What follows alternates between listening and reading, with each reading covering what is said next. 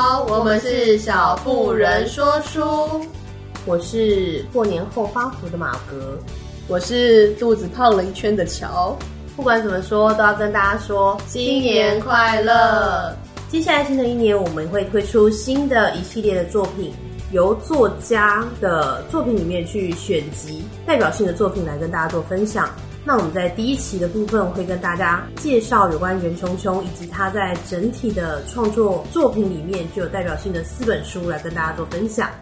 首先，我们要来介绍一下袁琼荣这个人。他是出生在眷村里面的外省二代作家。他其实，在高中的时候，他就已经开始尝试写作。后来呢，以朱琳为笔名创作现代诗。后来他跟管管结婚嘛，二十岁。对，他二十岁的时候跟管管结婚，就开始专职写作，然后陆续在包装杂志上发表他的作品。他在一九七七年的时候也有加入三三集刊，就是朱家三姐妹他们的活动，在里面写了一些作品。因为我们刚刚有讨论一下说，说我们刚刚说他在里面写作。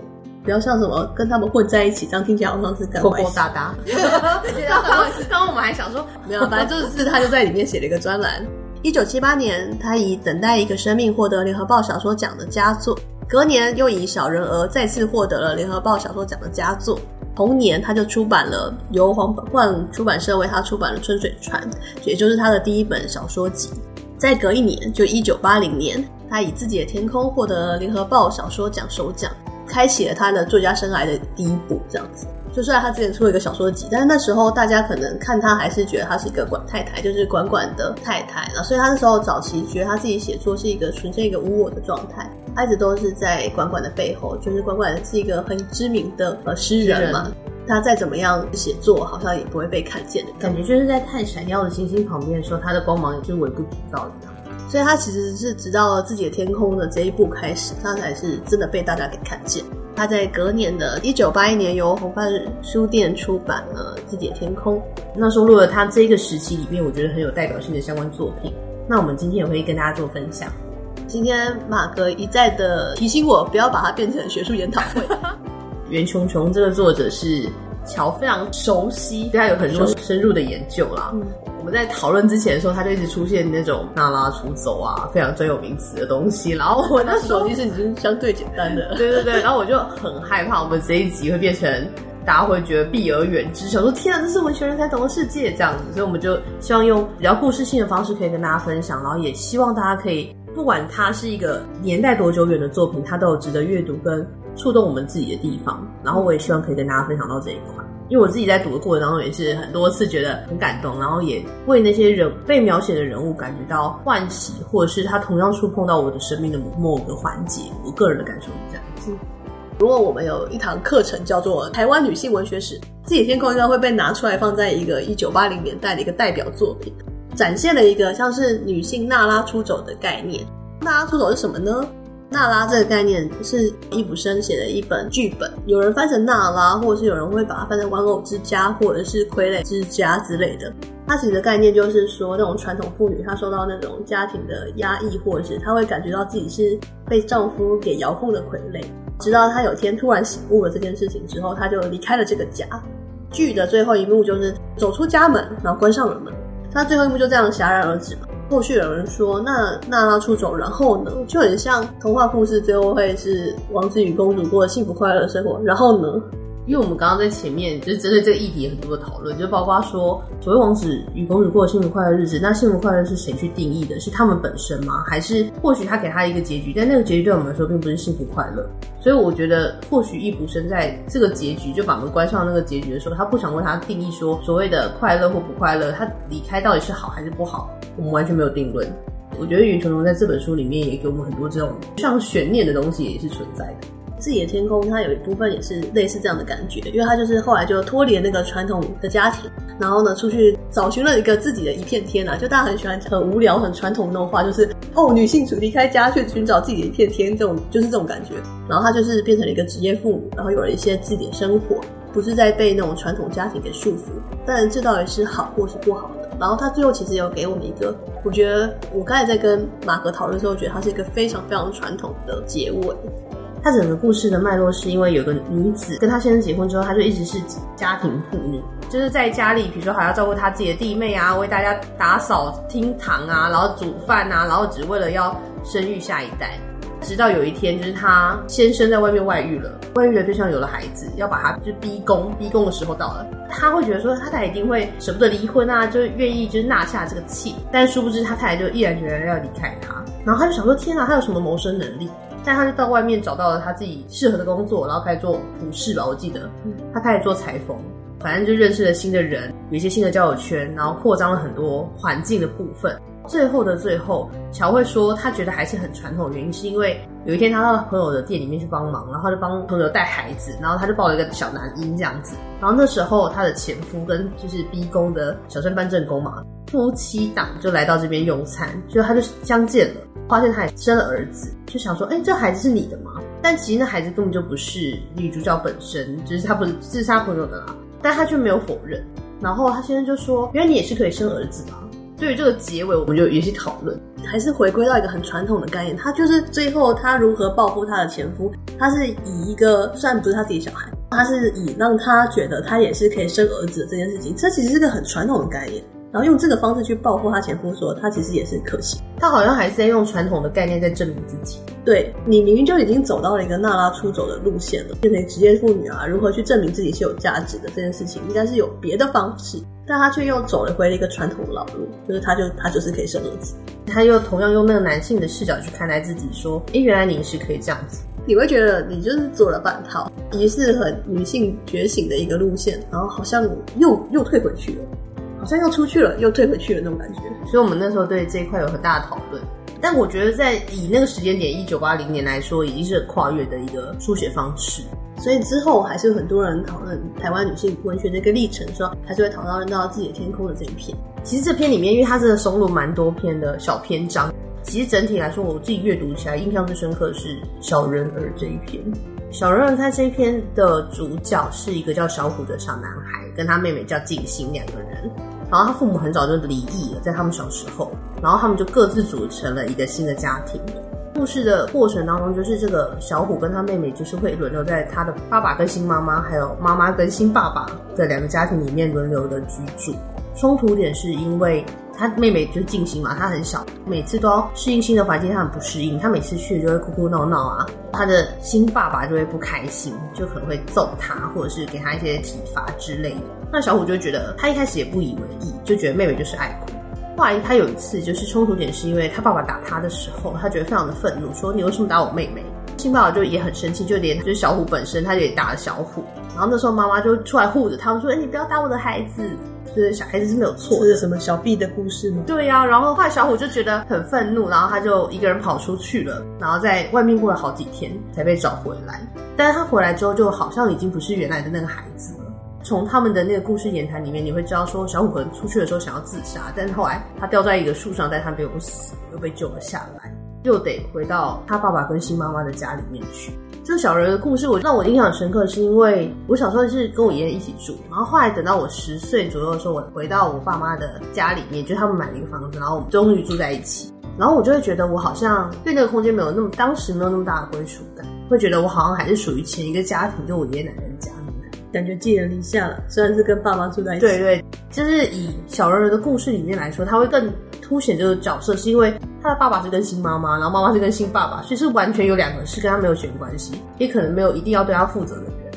你看，连我小时候，我跟我爷爷奶奶，还有到爸爸妈妈，其实他们都是跟我血缘关系的人，住在一起的时候，我都有这种感受，就会觉得说，天啊，我好像被丢到一个地方，然后好像已经没有人疼爱我那种感觉，就是会觉得在荒岛上的感觉。我觉得这是你家，又不是你家的感觉。对，所以我就对这篇特别印象深刻。那时候我就跟乔提到，然后那一天我们就刚好。就是家里聚餐，然后我们就在吃饭的时候就在讨论妈妈比较疼谁吧，好像是这个意思。嗯，就是没有啊，就是其实的话，我们大家都知道，我妈最疼我弟，但我妈就是打死不承认这件事情。对，她觉得她是公平的，她觉得她是公平的，但是我们全部人都知道她偏心。呃，婶婶可能为了出来打圆场，说没关系啦，那爸爸总是最疼我的，就是乔的。后来就说那个爷爷奶奶疼的是马格，然后马格就哭了，马格真的要哭了，我的天啊！冷 静冷静。其实在这放说里面的时候，其实那个话题不是什么很刺的话题，就只是在讨论说，因为爸妈一定是会有自己比较偏爱的孩子，只是他会在孩子面前会觉得说，其实我是公平的。但对孩子来说，他们的感受度其实不一样。在讨论到那个话题的时候，我有点被冲击的原因是因为，马哥不要哭，冷静。我个人觉得说，我爷爷是最疼我的，但他们在讨论说谁疼谁的时候，我就会觉得最疼我的人都已经不在了，就觉得我好像又被放在那个孤岛上。天哪！快点给马哥拍拍，我要不要剪掉？不要，我要放这段。你不在荒岛上，你还要我？虽然你可能不想跟我住在一起。对，所以我就觉得，天哪，完全可以想象那个小人儿的心情哎，所以我就突然很能带入，就在读的过程当中。对，因为那时候马哥跟我说他选小人儿这篇的时候，我还很不理解，我想说为什么 这篇我还没什么印象的。那个孩子虽然小虎在故事里面他就是很任性啊，然后他有很多玩具，他来到新家庭的时候，他都会帮他玩很多新的玩具，然后大家都小孩子其实都很羡慕他，但实际上小虎可能要的都不是那些东西。想要的其实是爸爸妈妈在一起的那个家庭，完整的家庭，或者是他有一个真的可以回去的地方。但没有想到，他到任何一个地方，他都只能假装自己很坚强，但其实他也是一个需要哭泣、需要需要被疼爱的孩子。我觉得这一篇对我来说印象很深刻啦。那后面有几篇，我也觉得或许可以谈谈看。其实我那时候印象蛮深刻的是小薰与宋翔那一篇。我其实就是从自己天空的时候，我就说过，我其实觉得他的那个收尾是一个很，就是他好像走出了一个什么，那他出走走出了一个自己的天空，然后但是他却用一个很传统父权框架下的一个概念去帮他收尾，就最后他还是要一个会生儿子这件事情。会不会是他在那个时代背景下面，他只带有视角的眼镜，所以他没办法看到不一样的。因为小青宋想，他其实更明显，他在里面主人公小青身上就是一个读了不少的女权的书籍啊，然后呢看过身边的失败婚姻案例，于是呢就是更具备了女性意识。他就表现在他不要结婚也不要生小孩啊，然后如果他们两个不小心有了之后，他就去把它拿掉，他也觉得没什么事。他一直很坚强，然后有自己的一个经济独立的能力。但是宋祥他有一个朋友，就是一个完全跟小青的一个路线是完全相反，他觉得女人什么不听话就把他打，就把他压在地上打。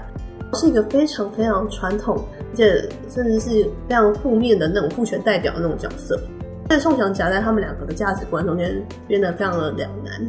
中间好像就小新跟宋阳就吵了一次架吧，然后呢，他们两个就断绝了联系。后来宋翔就说他想要表现出他的一点冷漠，所以他只带了一个铜板出去。最后还是想要先打电话给小青。他带那个铜板是说，他不想要跟他就是纠纠缠讲很久，他想说，我就是要表现出我的果断，所以我只能讲一个铜板的时间。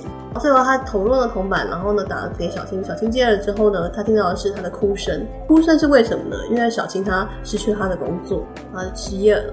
结果这时候宋翔的感觉是一种，他现在不需要胜利了，是一种另一类的讽刺。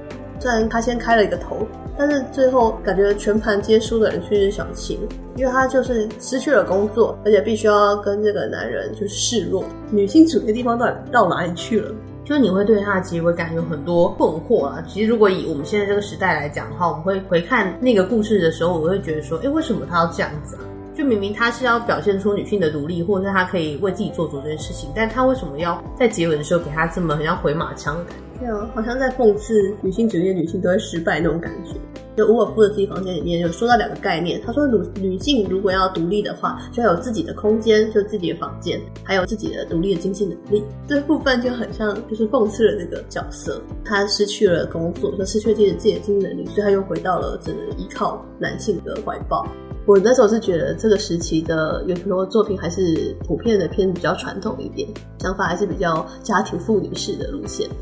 因为我们刚刚就在看说各自对哪一篇很有印象，然后就是有一篇是倒数第二篇是无言，就是真的很无言的那个无言哦，不是没有盐巴无言。哈喽，概述一下无言这个故事好了，概要是在讲一对夫妻，然后太太她去买小孩子的东西，然后先生跟儿子在外面等他，然后他们就一边看着那种很像电视墙之类，就是在那边打发时间，因为他们两个在那边等，想说哎，仔细去买个什么小孩的毯子还是什么的，应该不会很久吧。殊不知一去不复返，哎，就是没回来。然后他就一直看那个重播的电视墙，已经有点不耐烦。然后小孩就一直闹说很饿啊什么之类的，就是希望爸爸可以带他去吃饭。然后他爸爸就一直安抚他说：“等妈妈回来我们就去吃饭哦，或者是等下我们就去吃什么好吃的烤地瓜之类，就安抚他。”后来他们就等的真的太久了，就是好像时光飞逝，怎么忍一人就是不复返这样子。然后后来他决定要进去那个卖房里面找他妈妈。然后走着走着之后，小孩就看到了卖就是水族馆，然后他就跑过去说：“哎、是鱼耶，是鱼耶。”这样子。然后他爸爸就也走过去看，就说：“哎、不要看鱼了，我先去找妈妈啦。”然后小孩就说：“妈妈在那里、啊，他也在看。”然后就勾起了他们一段故事，是稍微念给大家听。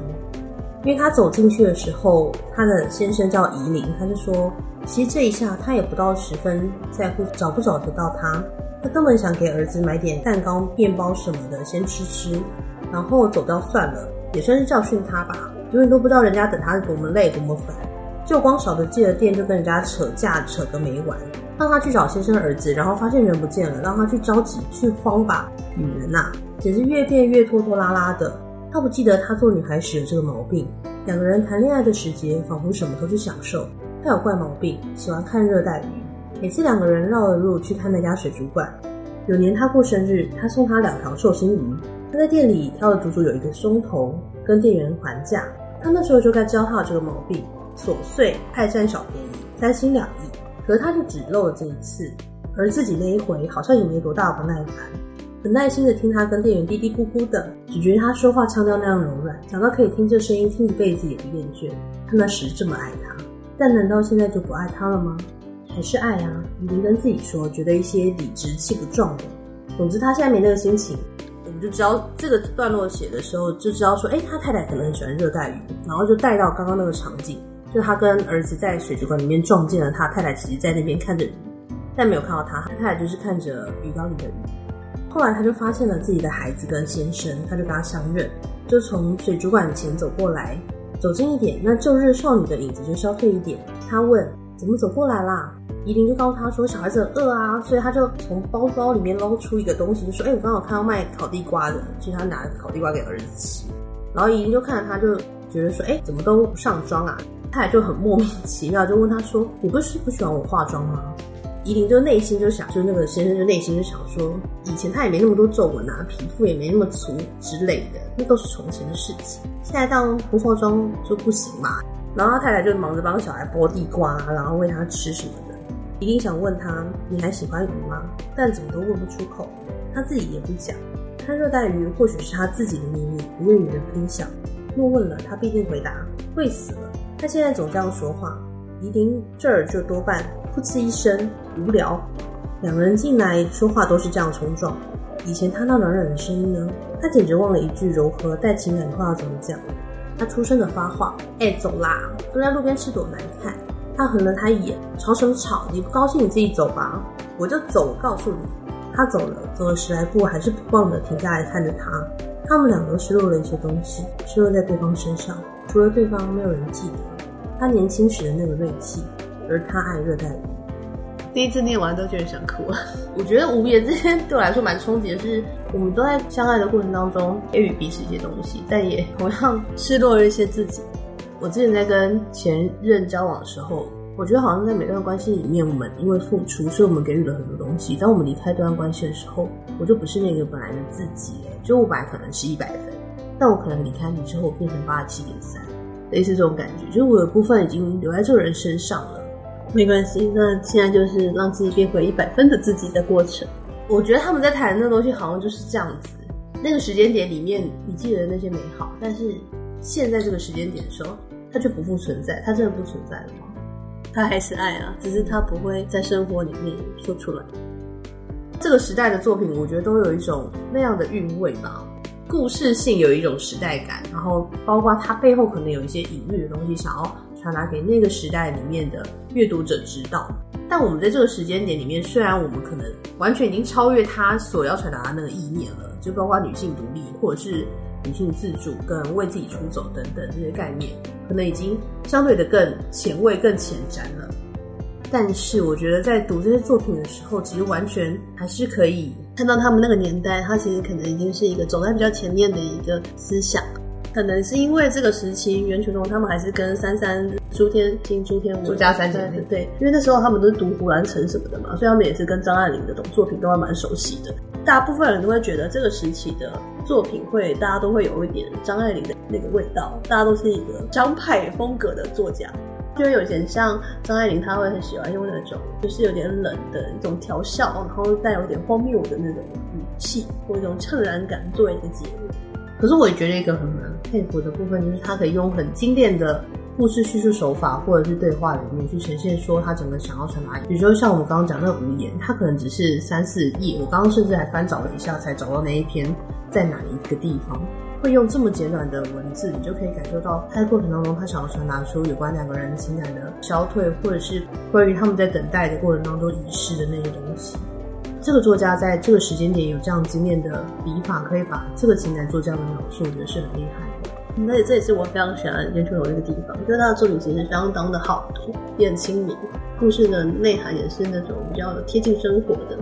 接下来也敬请大家期待，我们会推出他其他三本作品，然后为他目前的创作史做一个分享。如果有喜欢的话，也欢迎大家可以去购书或者是借书跟我们一起阅读。因为这本《自己的天空》是他作品里面数一数二还买得到的。没错，我就欢迎大家可以购书或者是借书跟我们一起阅读。那如果有喜欢我们，呃，有想要聆听的作家，也欢迎大家在下面可以帮我们留言，或者是阅读后跟我们做分享。那我们就下次见喽，拜拜。拜拜。